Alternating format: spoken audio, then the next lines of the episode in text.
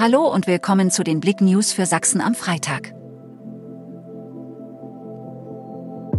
Aquarium geplatzt, Großeinsatz der Feuerwehr. Das Großaquarium im Sea Life nahe dem Berliner Dom ist nach Angaben der Polizei geplatzt. Das sagte ein Polizeisprecher, der sich am Freitagmorgen vor Ort befand. Gegen 5.45 Uhr habe es ein sehr lautes Geräusch gegeben. Teile der Fassade des Hotels, in dem sich das Aquarium befand, seien auf die Straße geflogen. PKW brennt auf der A72 vollständig aus.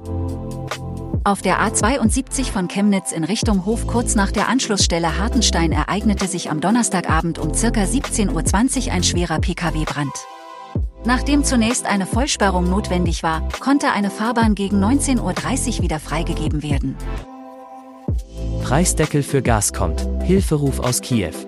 Die EU will nach monatelangem Streit nächste Woche ihren Beschluss für einen europäischen Gaspreisdeckel fassen, notfalls auch ohne deutsche Zustimmung.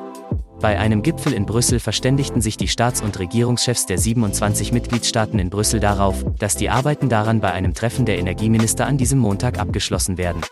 Der ukrainische Präsident Zelensky rief Kanzler Scholz und dessen Kollegen eindringlich zur Lieferung moderner Panzer und Flugabwehr für den Abwehrkampf gegen Russland auf.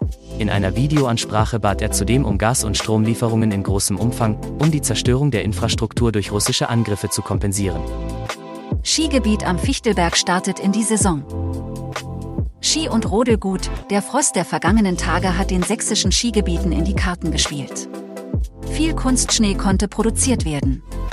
An diesem Wochenende geht die Saison richtig los.